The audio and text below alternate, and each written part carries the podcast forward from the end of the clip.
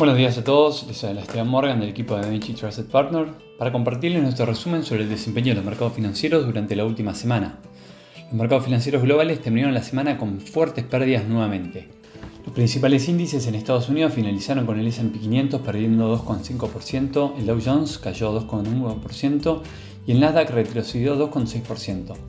En cuanto a Europa, el Eurostock 600 finalizó la semana cayendo 1% y por el lado de Asia, el Nikkei 225 perdió 0,7%, mientras que la bolsa de Shanghái recuperaba 1,1%. Tal como esperaba el mercado, el Banco Central Europeo ha mantenido sin cambios los tipos de interés de referencia en el 4,5% en su reunión de este jueves, tras haber subido los tipos de interés en los últimos 10 reuniones.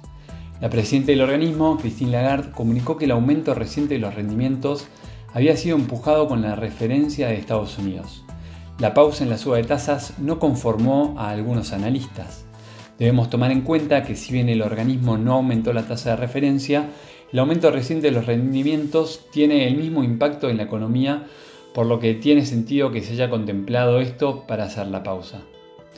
En cuanto a datos económicos, encuestas mostraron que la actividad empresarial de la zona euro empeoró sorpresivamente este mes, en una caída generalizada en toda la región, lo que sugiere que el bloque podría estar en recesión. Las cifras alemanas fueron especialmente desalentadoras, con la encuesta de índices de gerente de compras mostrando que el sector de servicios se unía al sector manufacturero en territorio de contracción.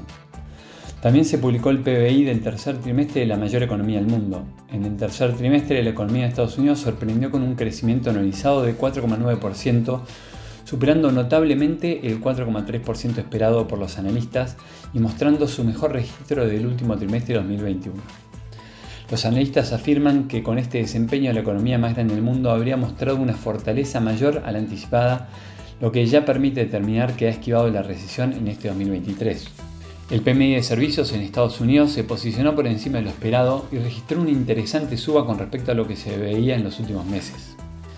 En cuanto a resultados corporativos, estos fueron los acontecimientos protagonistas de la semana. Coca-Cola elevó el martes sus previsiones anuales de ventas y utilidades, beneficiándose porque los consumidores siguen comprando sus refrescos, zumos y bebidas energéticas a precios más elevados. Según la empresa, los precios promedio de ventas aumentaron un 9% en el tercer trimestre, mientras que el volumen de cajas unitarias creció un 2%. Coca-Cola espera ahora un crecimiento orgánico de los ingresos entre el 10 y el 11% para todo el año, frente a su previsión anterior de un aumento de entre 8 y 9%. La empresa prevé que los beneficios básicos anuales por acción aumenten entre un 7 y un 8% frente a las expectativas anteriores de un incremento del 5 al 6%. Microsoft se ha llevado los honores en la temporada de presentación de resultados trimestrales de los gigantes tecnológicos, las empresas que han representado la mayor parte del avance del 10% del SP en lo que va del año. Los resultados del primer trimestre fiscal del gigante de software publicado tras el cierre del martes superaron las expectativas, ya que su inversión en inteligencia artificial ha reforzado el crecimiento de su negocio en la nube Azure. Microsoft se ha convertido en uno de los líderes en inteligencia artificial gracias en gran parte a su aporte de inversiones en la startup OpenAI, creadora del popular chat GPT.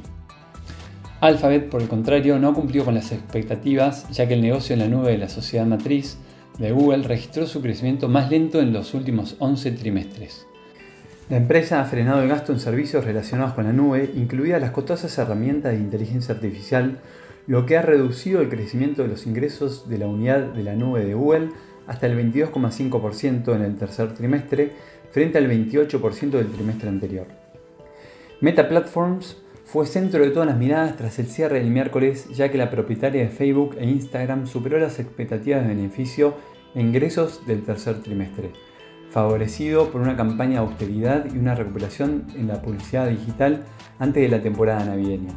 El margen operativo de Meta en el tercer trimestre se duplicó hasta el 40%, mientras los ingresos crecieron a su ritmo más rápido de los últimos dos años. Además, su director ejecutivo Mark Zuckerberg ha declarado que Meta se está adentrando ahora en la tecnología artificial, siguiendo el ejemplo de sus rivales Alphabet y Microsoft, añadiendo que la IA constituirá la mayor área de inversión de Meta en 2024. Las acciones del gigante de comercio electrónico Amazon subieron alrededor del 7% luego que presentara unas cifras trimestrales que superaron notablemente las expectativas de los analistas, Sin embargo, presentó una guía para el cuarto trimestre más conservador respecto a las estimaciones de los analistas. Entre julio y septiembre de 2023, los ingresos de Amazon crecieron 13% respecto al mismo periodo del año pasado, alcanzando los 143 mil millones de dólares. En su reporte financiero presentado este jueves y uno de los que más expectativas genera entre los inversionistas, Amazon registró una utilidad neta de 9.879 millones de dólares, aumentando un 244% desde los 2.872 millones del tercer trimestre del año previo. Con esto, Amazon entregó un beneficio por acción de 0,94 dólares, rebasando con creces los 0,58 dólares proyectados por los analistas y mejorando desde los 0,28 dólares del tercer trimestre del año pasado. Por otro lado, ExxonMobil reportó el viernes una ganancia de 9.100 millones de dólares en el tercer trimestre, lo que supone una caída de 54% respecto a las ganancias récord de hace un año, pero un aumento frente al segundo trimestre gracias a la recuperación de los precios del petróleo. Los ingresos estuvieron muy por debajo de lo esperado por los analistas. Las ganancias del mayor productor de petróleo de Estados Unidos se han beneficiado del aumento de los precios del crudo en comparación con el trimestre anterior y de la demanda de gasolina y diésel. Wall Street recortó este mes sus perspectivas para el tercer trimestre después de que la empresa señaló la debilidad de las utilidades en sus productos químicos y márgenes de refino. Chevron, uno de sus competidores, también registró fuertes caídas en las ventas y beneficios.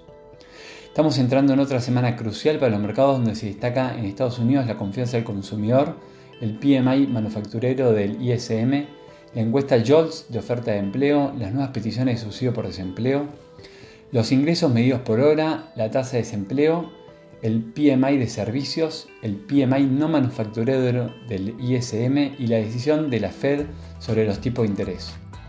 Por el lado de Europa, la inflación de la zona euro en octubre y por el lado de Asia, el PMI manufacturero de octubre de China. Y a la espera de nuevos resultados corporativos de las principales compañías a nivel global. Hasta aquí llegamos con nuestro resumen semanal de noticias. Cualquier consulta o comentario adicional, no duden en contactarnos. Muchas gracias.